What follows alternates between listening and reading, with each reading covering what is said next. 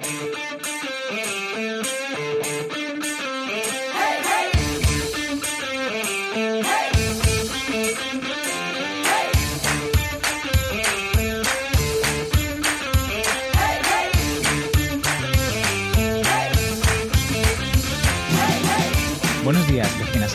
Bienvenidos a La Escalera, el podcast donde Antonio Sánchez y yo hablamos de crecimiento y desarrollo profesional, además de todo lo necesario para salir adelante en este mundo digital. Y esta semana en el podcast tenemos a Sofía Calle, que ella es consultora SEO para tiendas, tanto online como offline, y es experta en ayudar a pequeños comercios a mejorar sus ventas. Buenos días, Sofía. ¿Cómo te ha ido la semana? ¿Qué tal? Buenos días. Bueno, tanto como experta. Seguro que sí. Seguro que sí. Pero bueno, lo de autodenominarme experta no, si me lo llaman otros todavía. Pero nada, muy bien, la verdad, muy contenta de estar aquí. Y, bueno, os agradezco el, tiempo ¿no? y el altavoz que dais a, todos los emprendedores que pasamos por aquí. Muchas gracias por venir, Sofía. Y si todo va bien, al otro lado también tenemos a Antonio Sánchez, que es desarrollador web. ¿Qué tal, Antonio? ¿Cómo ha ido esta semana? Hola Enrique, buenos días. Bien, la semana tranquilita, nunca dejamos de trabajar, pero, pero puedo fardar de que, de que las 40 horas no, no las he rozado. Has hecho puente, has hecho puente, que esto Claro, claro, claro, ahí estaba el truco. he, hecho, puente de desconexión intensiva, que eh, sin abrir eh, redes sociales y sin abrir eh, nada. Básicamente lo único que utiliza el móvil ha sido para, para el GPS, porque el del coche no, nos perdió por, la Alpujarra. He estado en la Alpujarra granadiense y, menuda liada si el GPS lleva 10 años sin actualizar. no sé dónde habrás terminado. Habrá dado muchas vueltas. Eso, eso, vueltas. Vueltas y, de decir, si por aquí hemos pasado hace media hora. Pues si te parece, Sofía, entramos en, la entrevista. Si para quien no te conozca y para aquellos que no sepan qué es esto del SEO, no tengan ni idea, ¿nos puedes explicar un poco qué es lo que haces, cómo lo haces y con quién trabajas?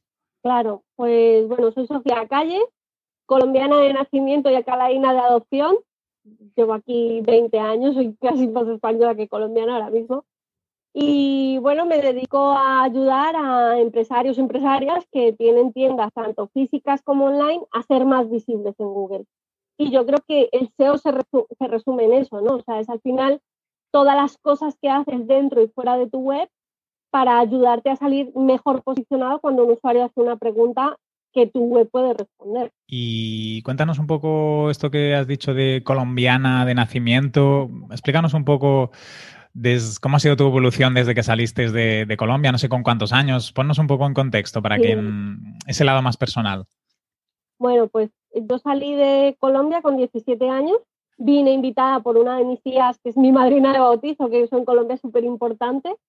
Y bueno, me invitó aquí pues a estudiar, a, ver un poco el país y a ver pues si me quería quedar. Mucha de la familia mía ya estaba aquí y bueno, pues yo llegué con 17 años a un país extranjero sola porque pues por mucho que tengas mucha familia, al final la familia con la que te has criado no está, ¿no? Mis padres, mi hermano. Y bueno, pues llegué a estudiar, empecé, bueno, empecé y terminé un FP de, de topografía y yo siempre digo que en otra vida fui topógrafo. ¿Y por qué topografía? Porque del SEO a la topografía hay una gran distancia. Parece que hay mucho, pero fíjate que yo lo comentaba no hace mucho en mi oficina y digo, madre mía, la mitad de los que hacíamos algo relacionado con construcción estamos metidos en marketing. Aquí tienes a Antonio también, que, que empezó, bueno, casi arquitecto. Casi arquitecto, sí pues eh, eh, no sé por qué terminamos. Y pasa un poco con los periodistas que trabajan, terminan trabajando de copies o de communities. No sé qué narices tendrá que ver el mundo de la construcción o de las ingenierías con, el marketing, que al final pues terminamos casi todos metidos un poco en, ese otro rollo, ¿no? Entonces, a ver, topografía, ¿por qué? Porque era lo que yo veía que los familiares que tenían un poco de éxito, no éxito a nivel mucho dinero y tal, sino que tenían una vida buena, hacían algo relacionado con construcción, para mí eran mis referentes, ¿no? Entonces, claro, yo dije, ah, no, a mí esto es lo que me gusta, lo que me apasiona y lo que tengo que hacer. ¿vale? Yo hice el FP, salí de ahí muy bien. Yo estuve aquí en España, yo llegué con mi pasaporte, eh, no llegué, o sea, tenía un visado de, de, turista, que eran tres meses. A los tres meses el visado se caducó y Sofía se quedó aquí de emigrante ilegal. ilegal. Y bueno, el FP lo hice con, con mi pasaporte sin problema, pero claro, luego no podía trabajar. Entonces, la empresa que me hizo, con la que hice las prácticas, que incluso estuve replanteando la T4 en su momento y demás, me dijo, no, mira, nos gusta cómo trabajas, quédate con nosotros que te hacemos los papeles. Y yo ilusa de mí les dije, no, yo quiero seguir estudiando topografía y me metí a la carrera. Eh, para mí ha sido una decepción, entonces, porque no tenía nada que ver lo que yo había aprendido en el FP con luego toda la parte teórica y demás de, de la carrera, que para mi gusto no estaba, no terminaba de encajarme ¿no? con mi vida. Aún así, estuve muchos años, hice gran parte de, de, de esa carrera, o por lo menos lo intenté. Y yo notaba, yo seguía trabajando como delineante, he trabajado como delineante más de 10 años. Trabajé, pues, eh, sector mm, de construcción, hidroeléctricas y demás, pero yo notaba que algo no, no terminaba de, pues yo no estaba contenta con mi vida, ¿no? Así que bueno, yo siempre lo digo, las crisis nos dan oportunidades y con la crisis esta tan maravillosa del 2008 de, de la construcción, en la que medio país nos quedamos en paro y el otro medio país pues prácticamente igual, eh, estuve un año entero en paro, un año entero en el que yo dedicaba ocho horas diarias a buscar trabajo, ¿no? Y no había manera, o sea, no había manera de encontrar trabajo. hasta que al final... De delineante en el sector de la construcción todavía. Sí, sí, o sea, yo empecé a buscar como delineante, como auxiliar de topografía, no había manera. Y ya dije, mira, o sea, me meto a ventas, a lo que sea. Yo había trabajado en ventas en Colombia, pero claro, o sea, con 15, 16 años no tenía referencia y habían pasado pues casi 10 años más o menos. El caso es que, bueno, pues yendo a la única entrevista que tuve en todo un año, en el 20 minutos me acuerdo que vi una oferta, pero no era una oferta de trabajo, era alguien promocionando sus productos, ¿no? Y me moló la idea que tenía y le escribí en plan de, oye, yo tenía un post súper guarro en Blogpost y, mm, y dije, me gusta lo que haces, quiero escribir sobre ti, ¿te importa que te entreviste? Bueno, tuvimos dos semanas intercambiando y al final de eso dije, bueno, aquí de perdidos al río, oye, ¿tienes trabajo para mí? y me dijo, pues mira, no, pero te voy a contratar. Así que, que, estuve, pues bueno, tres meses de prueba en tienda y después de cinco años de trabajar con ellos ya eh, en la parte de tienda online, eh, luego con proveedores de, tienda. Trabajé, bueno, empecé a trabajar como dependiente, pero al final pues terminamos junto con otras tres compañeras llevando todas las tiendas, la venta online, asesorando a clientas, gestionando además todo. Yo era la más espabilada con el ordenador, o sea que imaginar. y era la que se encargaba un poco pues de, de coordinar a la persona que estaba montando la web, con enseñarle a las chicas de la tienda cómo funcionaban los RPs, todo, ¿no? Pero claro, yo hacía todas esas cosas y no sabía realmente qué estaba haciendo, las hacía un poco por inercia. Y cuando dejé de trabajar con, con esta empresa, después de cinco años, eh, me llamaron de LinkedIn, bueno, una empresa que me encontró por LinkedIn para hacer una entrevista y cuando salí de la entrevista dije, mira, qué poco sé. No sé nada, me hacían preguntas, ¿qué CMS has trabajado? Y yo, no sé, ninguno. Y luego vi pues que CMS, pues eso era WordPress, PrestaSoft, eh, Magento, y yo había trabajado con WordPress, con Magento, con PrestaSoft, había ayudado a, a, implementarlos en mi tienda, se lo había explicado a las chicas y no sabía qué era lo que había estado haciendo. Entonces ahí dije, vale, creo que me tengo que poner a estudiar otra vez. Eh, hice el máster en marketing y comunicación digital y desde entonces descubrí el marketing y me enamoré, me enamoré locamente del marketing y más concretamente del SEO. Así que ya dije, venga, pues esto sí creo que es lo mío, ya creo que con 30 años tengo que especializarme un poco y centrarme un poco y dejar de dar saltos por ahí. Y desde eso, desde hace cuatro o cinco años, ya ni sé cuánto ha sido, eh, llevo estudiando, porque yo no paro de estudiar, estoy constantemente estudiando, mirando, viendo un poco novedades y trabajando con clientes, afortunadamente desde el primer día. O sea, que bien. Qué bueno. Y, bueno, eh, imagino que, fue llevando la tienda online de, esta empresa a la que comentas que, empezaste a interesarte por el posicionamiento, ¿no? Claro, es lo que te digo, yo no sabía qué estaba haciendo. Si es verdad que gestionábamos pues eh, toda la implementación de las tiendas, eh, si había que ir a montar una tienda a Salamanca, nos íbamos a montar la tienda, enseñarle a los dueños a vender nuestra ropa. Eh, y claro, había que hacer que esa tienda creciera, la nuestra, ¿no? Yo me acuerdo que cuando llegué había 100 clientas registradas y cuando me fui había más de 17.000. ¡Wow! Que compraban. o sea, eran clientas, clientes, o sea, gente que había comprado el producto. Entonces, claro, yo participé y tuve la suerte de ver todo ese proceso, ¿no? Eh, pero no sabía que ese proceso se debía al marketing, no tenía ni idea. Yo hacía cosas pues, un poco por inercia, ¿no? Si es verdad que hicimos algunos cursos de formación, pues los típicos estos de fundación tripartita y demás, pero nada con que le diera nombre y apellidos a eso. Y una pregunta, ¿de qué sector era la, tienda? Es que no, no sé si lo has eh, comentado. No, no, he llegado a decirlo, es una tienda de ropa femenina, una, se llama Extreme Collection, o sea, no hay problema por decirlo. Eh, yo trabajé con ellos, ya te digo, en torno a 5 o 6 años y ahí aprendí muchísimo. Lo que pasa es lo que te digo, no sabía ponerle nombre a lo que había aprendido. Y ahora toda esta experiencia que has ido ganando con tanto con tus clientes, primeros clientes o durante este tiempo como freelance y, en la tienda, ¿has, visto un cambio en cómo trabajas con ellos? ¿Qué cosas haces que antes a lo mejor no hacías porque no conocías? ¿Has, hecho un cambio en esto? Sí, claro, hombre, noto un cambio en mí para empezar, ¿vale? Porque eh, yo a nivel personal eh, siempre he tenido un poco el síndrome del impostor, ¿no? Eh, parecía que, claro, o sea, yo no venía de haber hecho una carrera de marketing. Eh, no, sí, sí es verdad que había hecho un máster en marketing y estuve dos años empollando como la que más, pero siempre tenía la sensación de que los demás sabían mucho más. Entonces me daba hasta vergüenza comprar por el servicio. Durante mucho tiempo solo tuve un cliente, que fue el primer cliente que tuve y lo, sigo manteniendo, de hecho, a día de hoy. Y, este cliente además venía porque era eh, uno de los compradores de la ropa que yo vendía antes, ¿no? Y como yo llevaba su, tienda, cuando salí le escribí o lo llamé y le dije, oye, mira, que yo dejo la empresa, pero te quedas en muy buenas manos y lo típico, pues hablando, ¿qué vas a hacer? Y dije, pues nada, me tengo que poner a estudiar, pero mientras tanto, pues voy a hacer Google Ads. Y dijo, ay, bueno, en ese entonces era AdWords.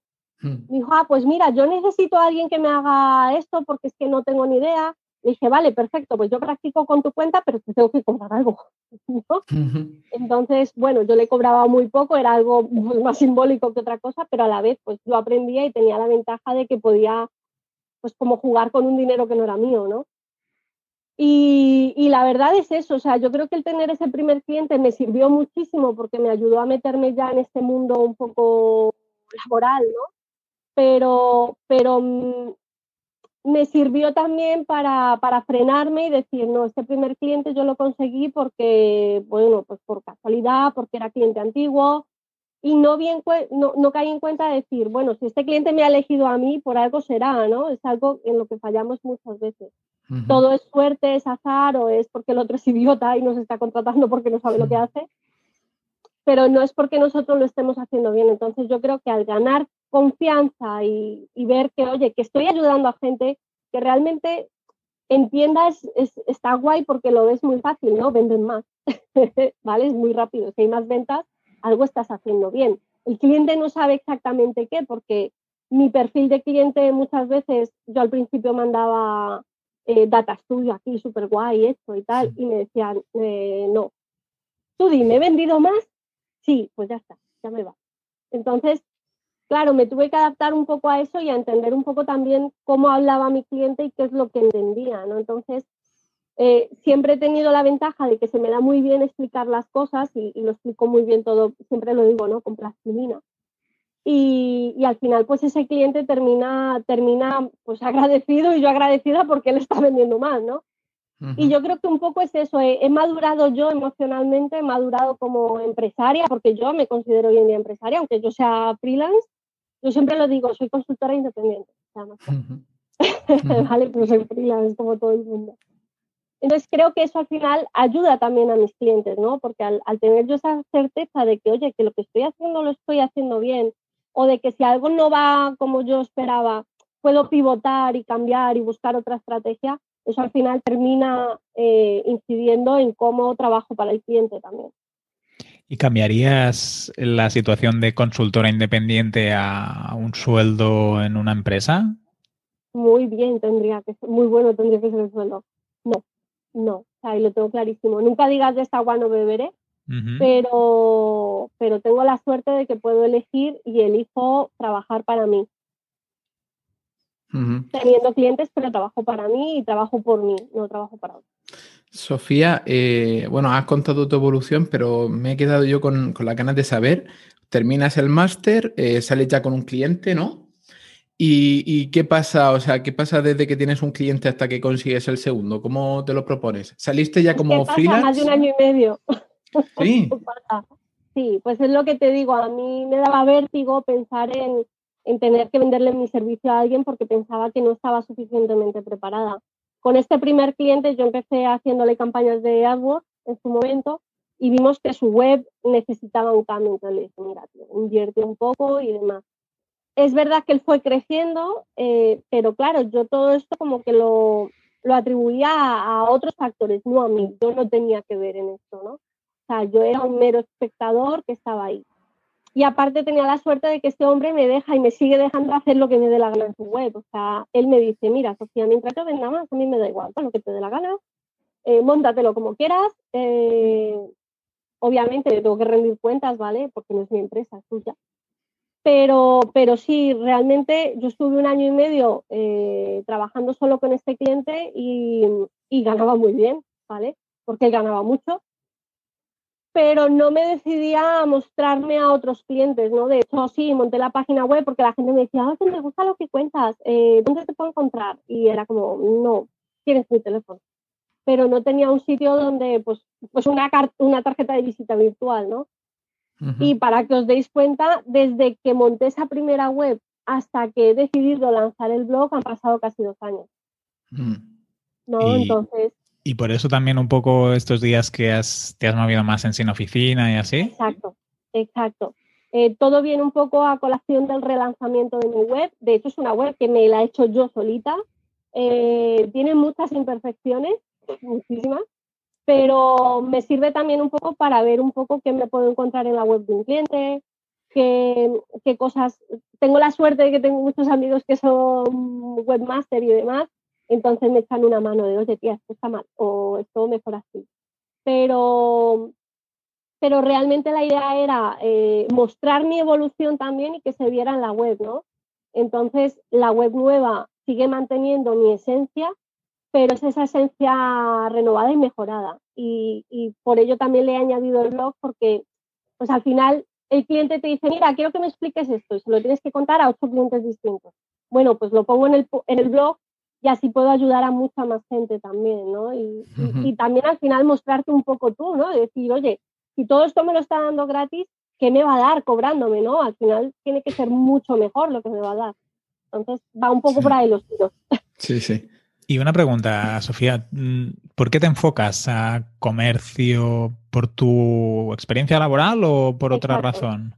Lo primero porque me gusta mucho, ¿vale? Trabajar las tiendas online me mola, me mola un montón y me da mucha vidilla, ¿no? Porque cambian mucho. Ya solo el tener que estar viendo producto nuevo, cómo lo vas a trabajar, si lo vas a indexar o no, o si le vas a meter eh, estas cosas. Em, a mí me da mucha vidilla, entonces me gusta mucho. A mí me gusta estar trasteando todo el rato. Es verdad que con una web corporativa lo podría hacer, pero como todo mi expertise estaba en tiendas online, eh, dije, pues oye, vamos a aprovechar que esto, esta experiencia la tengo y la voy a trasladar. Eh, es muy curioso que yo me dirijo a tiendas online y, me llega gente de todos los tipos. Yo no le digo a alguien que me llega con una web de abogados todo lo que voy a atender, ¿vale? Porque no, lo primero no me lo puedo permitir, ¿vale? Ahora mismo estoy en un punto en el que necesito esos clientes. Y lo segundo, al final, el SEO eh, es igual de válido para, todos los, para todas las áreas. La diferencia está en cómo lo aplicas. ¿no? Al final, la forma de actuación en una web corporativa es un poco distinta que en una tienda online. pero al final el SEO es el SEO, ¿vale? No es matemáticas que es uno, dos y tres, pero al final sí es verdad que, la base es la misma. Eh, me dirijo a tiendas online porque me tengo que dirigir a alguien, no puedo estar lanzando tiros al aire porque si no al final si le hablo a todo el mundo no le hablo a nadie. Pero también te digo que es lo, es lo mismo, o sea, mis redes están enfocadas a tienda online, pero me sigue gente de todos los estilos, o sea, me sigue, de hecho, eh, estoy trabajando ahora mismo para communities que se han dado cuenta que necesitaban SEO. Eso para mí es un logro enorme. Si una community manager diga, bueno, es que la web también es importante, eso para mí, vamos, es la gloria. Y bueno, comentando lo que acabas de, decirnos, de que ahora mismo necesitan los clientes, eh, entiendo que el 100% de tus, de, de tus fuentes de ingresos es clientes. O sea, no como SEO, porque por experiencia, hablando con otros SEO, normalmente la gente pues, se monta un proyectito pequeño, un nicho.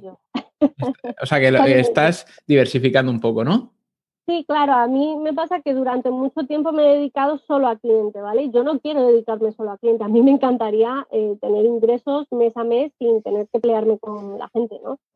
pero, pero en un principio, pues bueno, para, para, conseguir también toda esa experiencia decidí trabajar con clientes, ya que yo no había trabajado en una agencia de marketing, necesitaba ese momento de, bueno, pues cómo gestiona un cliente su empresa, cómo pide resultados, eh, pero sí es verdad que ahora, por ejemplo, yo estoy en, y siempre los digo, les voy haciendo spam por ahí, yo estoy en dos grupos de pago que son Sin Oficina y Sabandije, Aquí no se puede hablar de sin oficina, que no pagan.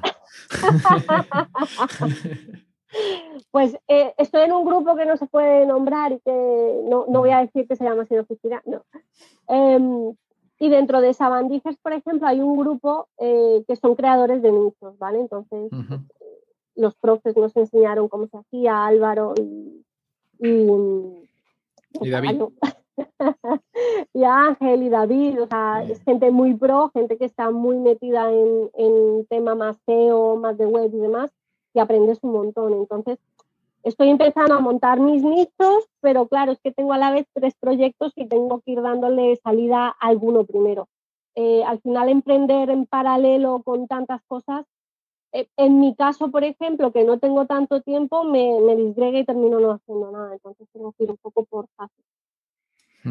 Eh, haciendo referencia a lo que tú decías de los SEOs, eh, en, la, hace, en el episodio número 68, que hablábamos de los principales errores de los emprendedores, un libro de, Carlos Blanco y también una, ponencia que tenía en universidades, eh, él habla de que los mejores SEOs son los que tienen proyectos como, corrígeme Enrique, pero en plan que los mejores SEOs de España no trabajaban para otros, sino que habían montado su propio negocio online.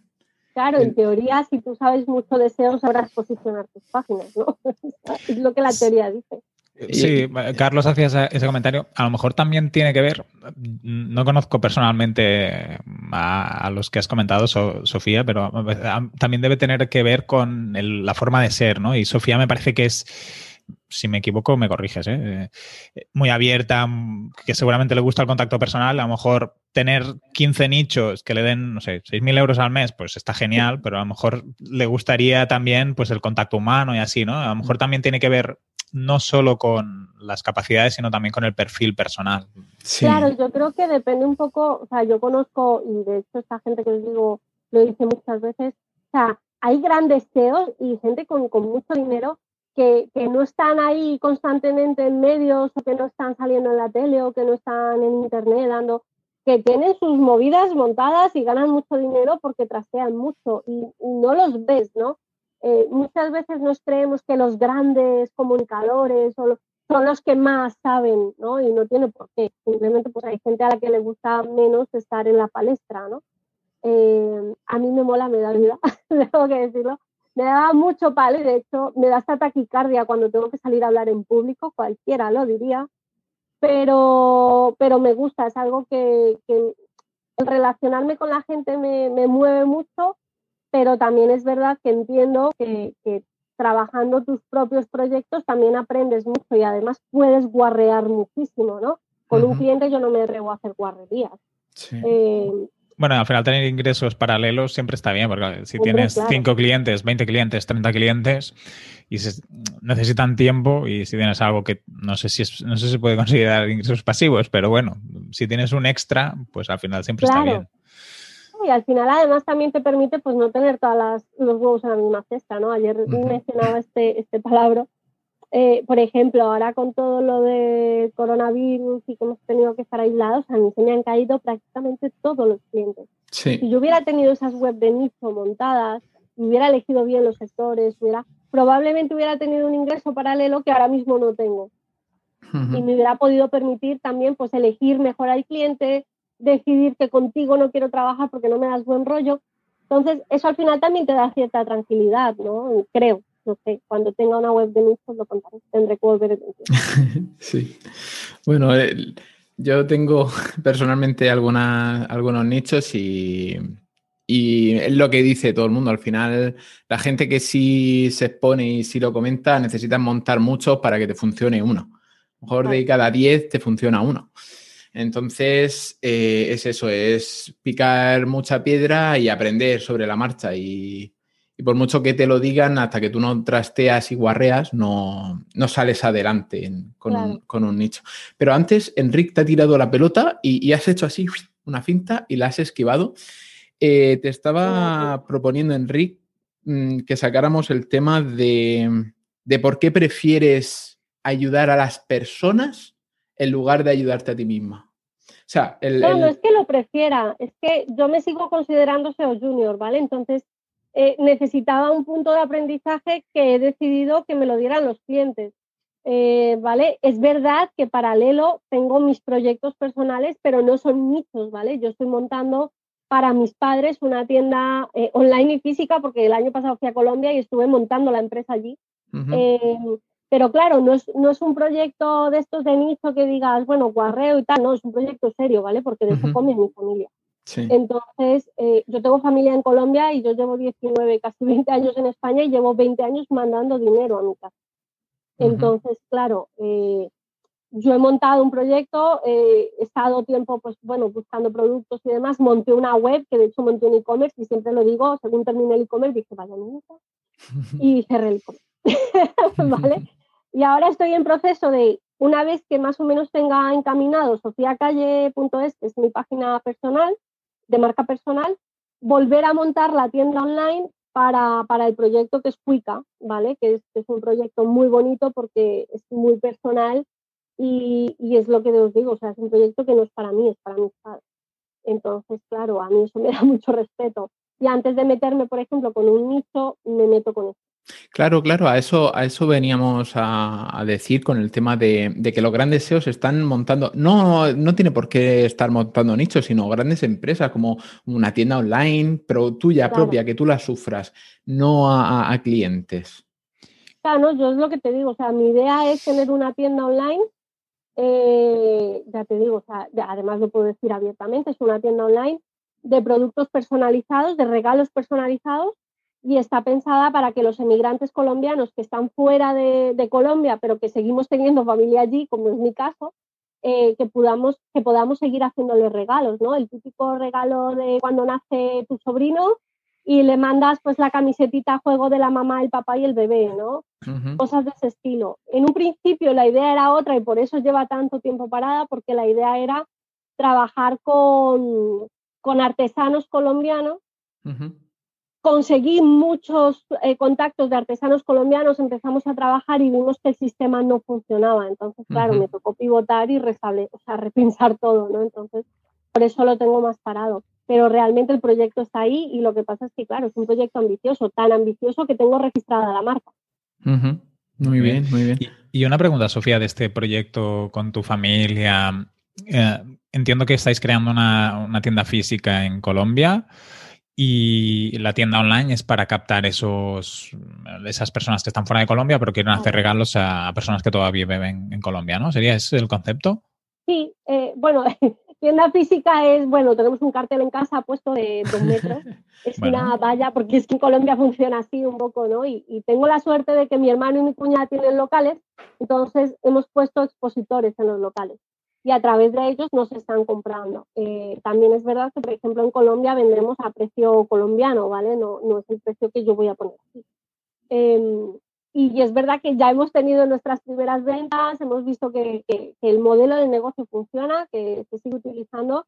Y de hecho, ayer hablaba con mi padre, o sea, ves a una persona de 65 años aprendiendo a usar Photoshop para cortar una foto, ¿vale? O sea, eso es una yo con mi padre me río un montón porque, claro, o sea, es una persona que, que muy estaba para adelante, pero no ha usado un ordenador en su vida.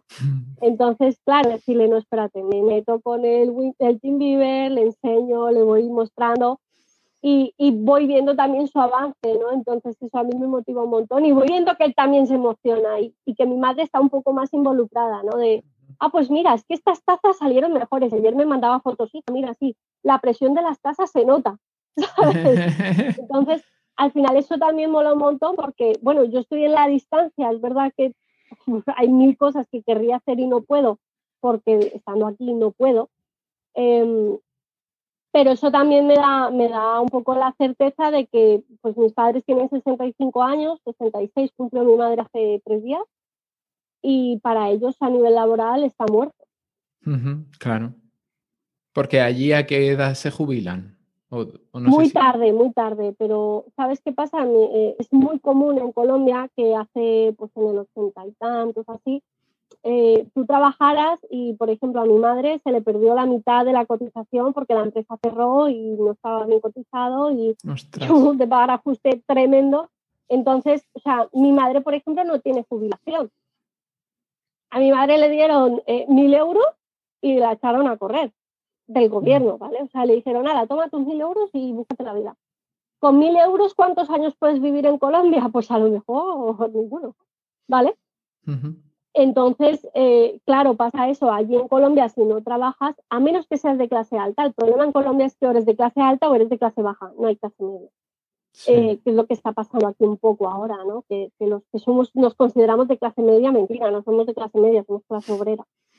Y, entonces pasa un poco eso, ¿no? Allí si no trabajas, pasa un poco ahora en la pandemia, se ha visto mucho. Las familias van muy al día, entonces el, tener mi ayuda desde aquí se nota un montón. Y muchas familias que no han podido salir a trabajar en una semana, pues lo han pasado muy mal. Y ha sido así de toda la vida, ¿vale? O sea, no es algo de ahora. Sí. ¿Y cómo estás viviendo tú a nivel profesional la situación de COVID, confinamiento? Y, por ejemplo, Sofía, la primera, el primer pico, digamos, a mí también se me cayeron, llegó bastantes campañas de publicidad y se me pararon muchas. Ahora en otoño la verdad que está pasando un poco al contrario. Lo que pasa es que yo también trabajo en un nicho muy concreto y, así, ¿no? Y, pero la gente está manteniendo para intentar reforzar el canal digital porque el presencial lo ven muy complicado o, con cierta inestabilidad. ¿Cómo lo estás encarando tú este contexto? De ahí vino un poco también relanzar la web, ¿vale? Aprovechar ese tiempo que no tenía clientes y hacer algo útil con mi vida, ¿vale? Y no decir, ah, Dios mío, no tengo clientes y echarme a llorar, ¿no? Eh, a mí al principio de la pandemia, yo, eh, mm, para poder trabajar a gusto, ganar más o menos bien de dinero y demás, yo tengo calculado que tengo que tener unos seis clientes, ¿vale? Con los que trabajo en paralelo. Eh, pues se me cayeron cinco. Coño. Vale.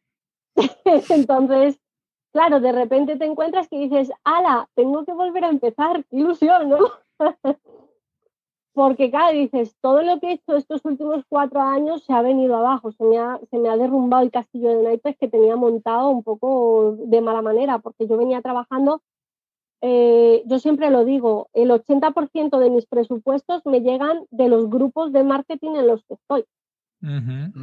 Eh, si alguien entra en Telegram y entra en grupos de marketing, de PrestaShop, de SEO, de lo que yo estoy. En todos. ¿Vale? Bueno, en todos, porque algunos me aburren y me voy, pero estoy en casi todos y estoy en aquellos en los que veo que puedo aportar o que puedo aprender. Para mí estar en Telegram es un negocio y los llevo a rajatabla. Entonces, eh, mi forma de actuar, ¿cuál es? Entro, aporto lo que puedo sin hacer spam porque lo odio. Eh, hago spam muy poquito y cuando me dejan. Eh, y si tengo dudas, pregunto, ¿vale? Yo intento aprender todo lo que puedo. Entonces, de ahí, muchos pues webmasters que trabajan, gente que hace PrestaShop y demás, me ha dado la oportunidad y me ha dicho, oye, tengo un cliente que necesita SEO, te lo paso. ¿Vale? De ahí me han venido el 80%. ¿Qué pasa? Claro, que ahora mismo a mí me llegaron hace dos meses unos 13 presupuestos, los 13 los presenté, además yo tengo un presupuesto que realmente da gusto verlo, o sea, me ha quedado muy bonito.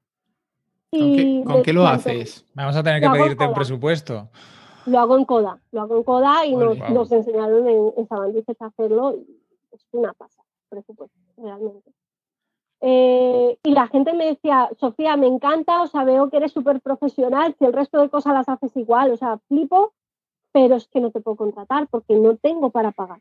Lo que tú me pides no tengo. Entonces, claro, si esto te pasa con 13 presupuestos, que es que absolutamente todas las respuestas son las mismas, dices, o sea, algo está malo, estoy enfocándome al cliente que no es o estoy cobrando el dinero que no es al cliente al que me dirijo, ¿vale? ¿Qué pasa? Yo no trabajo con mediana empresa, yo trabajo con pymes y micropymes. ¿Vale? Entonces, la pyme y micropyme o el emprendedor que tenía su tienda y no está vendiendo un carajo, no tiene 600 euros para invertir en SEO. Porque como además lo ven como un gasto, no lo ven como una inversión. Entonces, claro, tuve que reajustar toda, toda mi escala de precios, volverme loca un poco intentando cuadrar para, porque yo quería seguir trabajando con ellos. Yo podía haberme ido y haber dicho, vale, pues voy a cambiar mi perfil de cliente y voy a subir un poquito el perfil, ¿no? O sea, yo en los grupos en los que estoy siempre me dicen, es que la pyme es un coñazo para trabajar, sí es un coñazo, pero también necesitan ese servicio. Sí.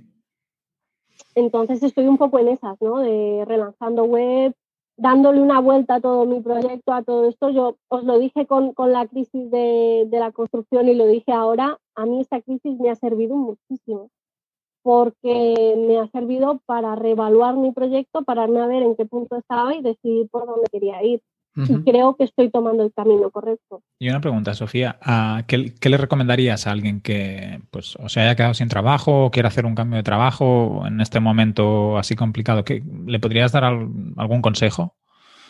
El problema de emprender por necesidad es que casi siempre erramos un poco el tiro, ¿vale? Cuando tú emprendes porque dices, mira, quiero emprender, he decidido esto, me he parado y lo he pensado súper bien, vale, sí, lánzate y emprende. Cuando tú dices, vale, tengo 50 años, me he quedado en paro y ¿qué hago? ¿Capitalizo? Por norma general, no vas a hacer el trabajo completo, ¿vale? No vas a hacer un estudio de mercado, no vas a hacer un, ni siquiera un Canva, ya no te digo un plan de empresa, ¿vale? Pero no te vas a, parar a pensar si, realmente lo que tú tienes eh, se necesita y te lo van a comprar. Entonces, eh, a la gente que se ha quedado ahora en paro o que está decidiendo, pues mira, me exigen que tengo que ir y yo soy paciente de riesgo y no me da la gana y no voy a ir, voy a dejar el trabajo. Párate, piénsalo muy bien, no te digo que no emprendas, pero sí por lo menos que lo hagas con todas las cartas encima de la mesa y con mucha información, ¿vale? Que estudies muy bien si realmente lo que tú crees que es tan súper guay, realmente se necesita y te lo pueden pagar y te lo quieren pagar. Y lo que yo siempre digo que que salgas con un paracaídas, que saltes pero teniendo algo a lo que agarrarte cuando, cuando te caigas. Me parece, me parece para completar perfecto. O sea, yo tuve la suerte de que cuando decidí dejar la empresa, eh, tenía una persona a mi lado que me apoyaba y tenía el dinero del paro, ¿vale? O sea, pero, pero yo estuve un año y medio sin, sin conseguir más que un cliente. es verdad que con este cliente no ganaba mal, pero tampoco era la panacea.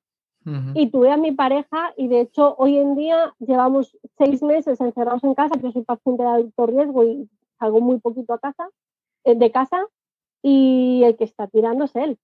¿Vale? Entonces, eh, no tener pues unos ahorros o no tener una pareja que te apoye o no, eh, hace muchísimo el estar tú solo, por ejemplo, y decir, tengo 2.000 euros, me voy a lanzar, ¿sabes? Porque con 2.000 euros, pues mira, no, lo siento hay que ser un poquito realistas.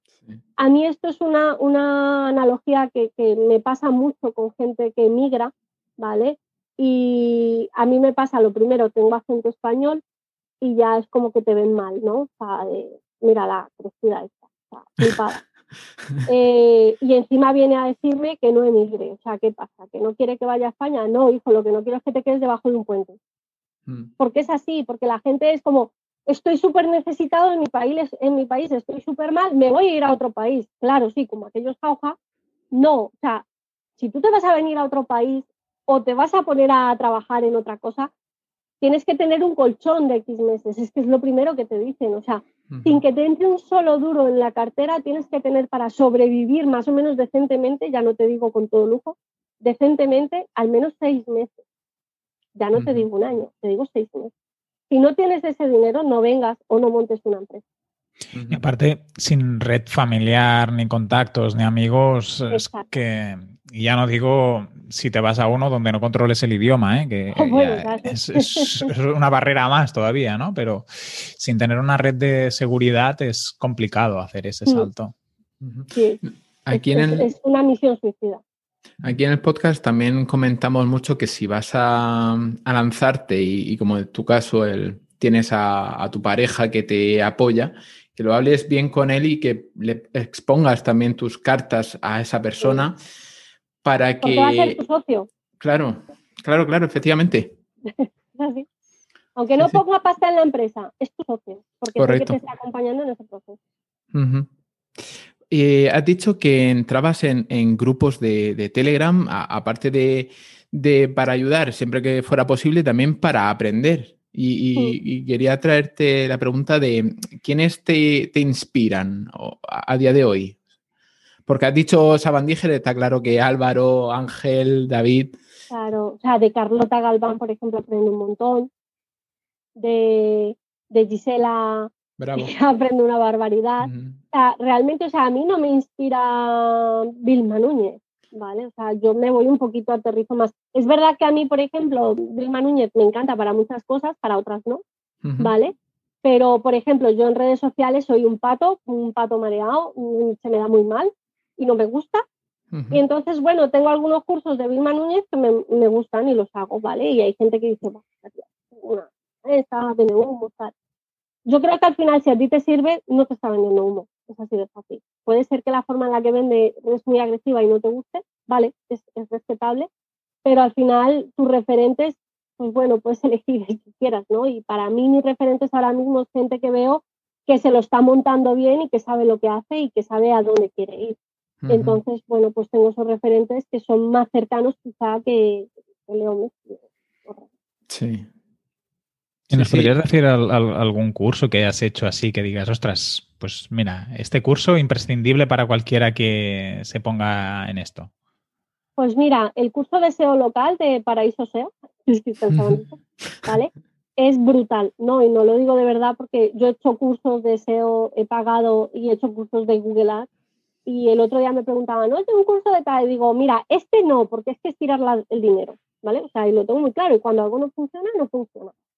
Em, el curso de SEO local me parece vital y para la gente que está empezando me parecen vitales los cursos de eh, emprendimiento o de, no de liderazgo, ¿vale? Pero sí de emprendimiento, un curso en el que te enseñen a hacer tu escala de valores, tu misión, tu visión, tu DAFO, porque parece mentira, pero la mitad de la gente que emprende no tiene ni la idea de eso. Entonces, eh, es verdad que a, mí se me queda un poco ya lejos, pero incluso en los ayuntamientos los hay. El ayuntamiento de Alcalá de Henares tiene dos cursos brutales que son gratuitos, ¿vale? Ahora mismo no sé cómo estará la cosa, pero busca incluso dentro de los cursos gratuitos que da tu ayuntamiento o tu, la consejería de, industria o la que tengas en, tu eso. En nuestro caso, por ejemplo, nos daba la, la concejalía de la mujer, la consejería de la mujer. Entonces también te puedes apoyar en eso y me parece vital partir con una buena base. Sí, y también aparte de aprender a, marcar tu escala de valores y, definir tu misión, tus objetivos, también es importante que estos cursos te enseñen a vender, porque muchas veces se nos olvida que cuando emprendes deberías de estar dedicando al menos la mitad de tu tiempo a vender y a, captar, porque mm, vale que tú tienes una estabilidad con clientes, pero es que te puede pasar del día a la mañana, como nos ha pasado a todos, que se nos caiga la clientela y tengamos que volver a empezar y, es muy importante el, saber vender y el, saber captar clientes. A mí me pasa, yo conozco, o sea, claro, yo estoy, he estado en, en asociaciones de empresarios de aquí de Alcalá de Henares y pasa que muchas veces las chicas son muy pros en lo que hacen, pero no saben vender su producto. Entonces, puedes tener un producto brutal, pero si no sabes venderlo, no te lo va a comprar nadie. El otro día en, Sin Oficina, creo que era Bodan, que lanzaba como una encuesta global, ¿no? Que decía, ¿cuál es, ¿qué es lo que menos os gusta de vuestro día a día o algo así? Ah, y ventas, eh, gestión de clientes y diría que fiscalidad eran como los tres puntos. Los de horror absoluto. A mí no me gusta vender, ¿eh? Pero lo hago. Y me formo para vender mejor. Eso es importante, algo, aunque no te guste, es un pilar de tu, de tu empresa y o buscas un socio comercial que venda o, tu, tu, pedido, tu proyecto no se va a vender solo. Por muy bonito que sea, tienes que hacerle ver a esa gente el valor que tiene tu proyecto, tu producto o tu servicio. Sí, sí, correcto. Eh, y Sofía, hablando de, de, tu marca personal y de tu proyecto, tu, tu reelaboración que estás haciendo de marca ahora mm, post confinamiento, bueno, aunque nos confinen otra vez, eh, ¿te has marcado objetivos a corto, medio y largo plazo? Sí, claro. Mi objetivo, o sea, yo creo que en todos los posts que pongo en Instagram, uno de los puntos principales es el objetivo. Y si yo no predicara con el ejemplo, estaría un poco mal. Sí, tengo objetivos, tengo además objetivos, eh, yo he lanzado un lead magnet, un gancho, que son consultorías gratuitas. Y no sé si incluso vosotros me lo decíais, está loca. Sí, yo, yo, fui, fui, fui, yo el que te lo dije. Tirada, como gratuito. Eh, pero lo hacía con, con, un sentido, ¿vale? Lo primero, ayudar a la gente, porque yo sé que mucha gente ahora mismo lo está pasando muy mal. Eh, y, y, también quería aportar mi granito de arena. Yo siempre he tenido ese punto ahí un poco superhéroe, ¿no? De, de ayudar, ¿no? Eh, quería ayudar, pero oye, aquí esto tiene que ser win-win, ¿no? Ganar, ganar, si no, no, sirve, no sirve de nada, porque al final das y terminas cansándote de dar, ¿no? y, y, la idea era, pues bueno, toda esa gente que se suscribiera a la newsletter iba a tener su, su, consultoría gratuita, pero yo tenía que ver a cambio, pues por lo menos que si yo te escribo un mail me lo contestes. ¿Vale? O sea, si yo te mando un mail, preguntándote tres cosas que además me he tomado la molestia de redactarte ese email personalmente a ti, o sea, no está dentro de un embudo mm, automatizado, te escribo a ti y te digo a ti. Y después de que tú me contestas, yo te vuelvo a contestar, o sea, eso para mí es un trabajo serio e importante, pues necesito que tú estés del otro lado, ¿no? Eh, y la idea es, hombre, que lo primero, eh, yo esas consultorías gratuitas las grabo, y si el usuario me da permiso, las publico en YouTube, que todavía no lo he hecho, pero bueno, tengo ya tres o cuatro. Eh, y luego de ahí, por ejemplo, me ha salido una invitación para dar un webinar en, la academia que tienen Dani y Gerardo. Eh, por otro lado, tengo gente que ha visto la necesidad o que, le ha ayudado con problemas pues, muy básicos, pero que han visto que si en media hora, 45 minutos hemos podido hacer todo eso, que no podría hacer con un trabajo mensual. Entonces, la idea es al final generar un embudo en el que tú te des cuenta de que el SEO es importante y, que necesitas un proveedor de servicios. y, en esas consultorías que has hecho, Sofía, ¿hay algún problema que digas se repite en las consultorías que has hecho? Eh, de momento he hecho poquitas, entonces digamos que, por ejemplo, en una eh, el problema era que, que estaban trabajando para una intención de búsqueda que unificaba servicio gratuito y servicio de pago. O sea, como que tiráis es complicado, ¿vale? Eh, en otra eh, me he encontrado con que tenían un problema de contenido duplicado y no sabían cómo, cómo arremeterlo, ni siquiera cómo ver qué contenido era el que tenían duplicado, ¿no?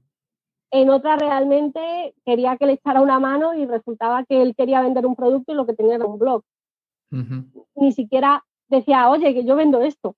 ¿Vale? Entonces, pues al final, si es verdad que hago mucha parte de SEO, como la parte de contenido duplicado y demás, pero estoy haciendo también un poco el, proceso este que vemos de cuál es tu proyecto, tu, tu, este de valor. ¿Qué servicio es el que vas a dar? ¿A cuánto lo tienes? Entonces, bueno, partimos más estratégica. De una muy básica y muy estratégica. Es verdad que yo hago más SEO, pero como todo esto lo he tenido que estudiar para mí, pues bueno, no lo hago a nivel profesional porque yo no vendería un servicio de esto, pero si necesitas ayuda en ese aspecto para luego ir escalando, pues la y, y, como SEO, tiras de herramientas de SaaS, de de software.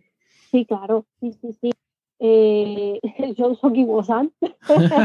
Hola, ¿qué tal? Aquí haciendo spam. Uso mucho Kiwosan para, para cosas más, más light, ¿vale? Para todo lo que tiene que ver además con palabra clave, con entidades y demás. Tiro mucho de Kiwosan. Eh, uso muchos Senras para las auditorías. Y luego uso cosas gratuitas todas las que encuentro, ¿vale? uso a Versalles, uso... Em, se me han ido los nombres. Uso, bueno, una extensión para entidades, uso extensiones, creo que tengo unas 20.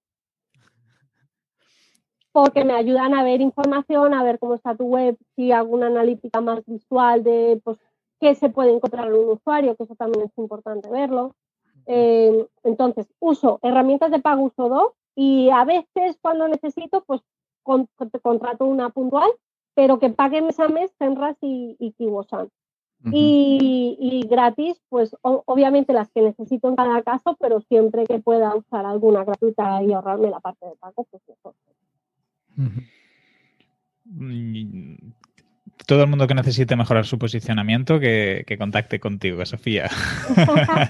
Por demás, no.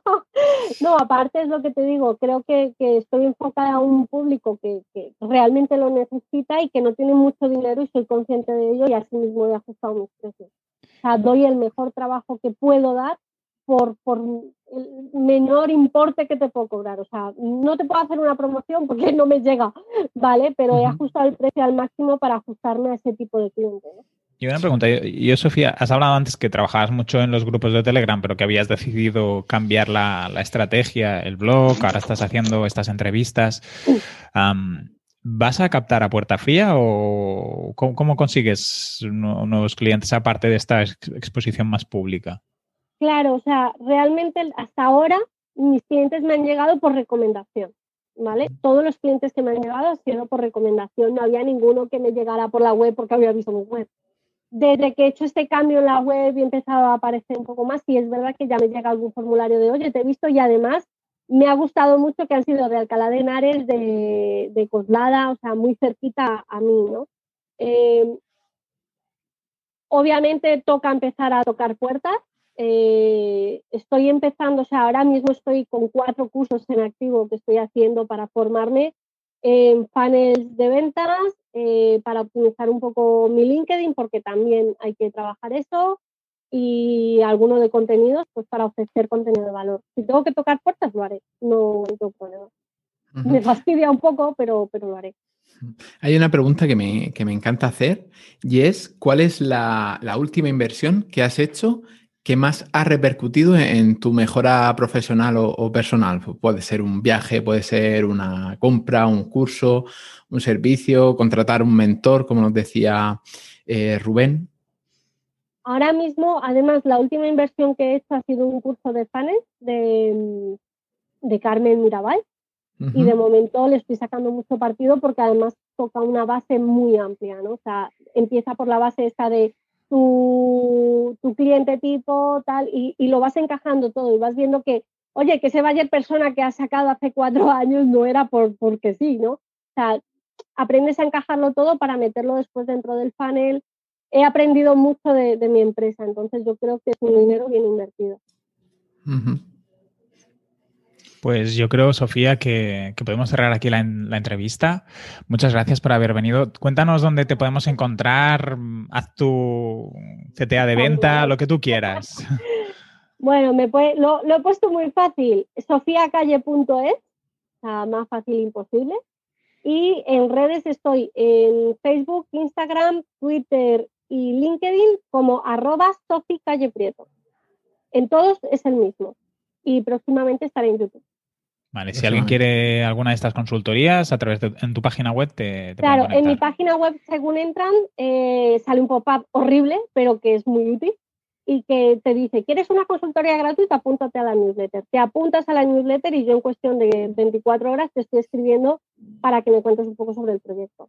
Y una cosa que quería comentar es que a todos los usuarios que vengan de vuestra parte, de, oye, te he escuchado en la escalera, eh, tienen un 10% de descuento automático en todos mis servicios, sea el servicio que sea. Sin cupón, simplemente con decir que vienen de la escala. Decirlo, o sea, en cuanto me decís, No, porque como yo no tengo pasarela de pago en la web, no tengo cupón.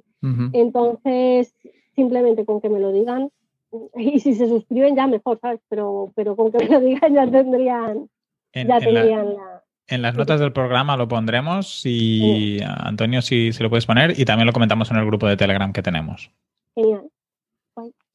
Pues muchas gracias, Sofía. Nos vemos de aquí cuando tengas unos cuantos nichos montados, te volvemos a invitar. Yo creo que de aquí a un año yo ya tengo unos pocos montados, porque tengo en mente una. Y la empresa de tu familia funcionando y vendiendo ya a tope en Colombia. Ojalá, ojalá. Yo no lo he dicho y, me guardo para el, post del programa una cosa que, se hace mucho que a lo mejor también te sirve para el negocio pues, familiar. Pues leeré el post. No, no, no, el post lo digo que el post del programa, que no lo diré ah, en abierto y, así queda entre los tres. Genial. Claro, claro, ahora viene. de verdad. Ahora viene el valor, eh, está entre, entre tambalinas. Exacto, en el backstage. bueno, em, en este episodio ya cerramos el concurso, bueno, el concurso, el, sorteo que lanzábamos el episodio pasado, ¿vale? Todavía estáis a tiempo, dejaremos hasta el final del día. Y, nada, que, gane el mejor entre toda la gente que ha entrado al, grupo de Telegram eh, esta semana. Eh, sortearemos una cosa. Normalmente solemos em, sortear algo que le, le sea de valor y utilidad a, la persona que ha ganado. O sea, primero hacemos el sorteo y luego decidimos que, le, le regalamos. Y nada, que, gane el mejor. Ya, ya hemos visto que ha entrado gente. Y, os animamos a continuar entrando durante el día de hoy de, la emisión de este programa y, luego en, la comunidad comentaremos el, ganador. Antonio, ¿dónde te podemos encontrar? A mí en antoniosánchez.pro y en sofiacalle.es. Próximamente. Próximamente. Hay un post de invitado. Y a mí me podéis encontrar en enricortiñas.com y en catcommerce.cat. Nos vemos la semana que viene, Antonio. Venga, hasta la semana que viene. Hasta, hasta el martes que viene. Hasta el martes que viene. Acordaros, ¿eh? En iVoox, corazones, comentarios, compartir los episodios y, uniros a la comunidad de Telegram de, de la escalera.pro. Nos vemos la semana que viene. Venga, chao.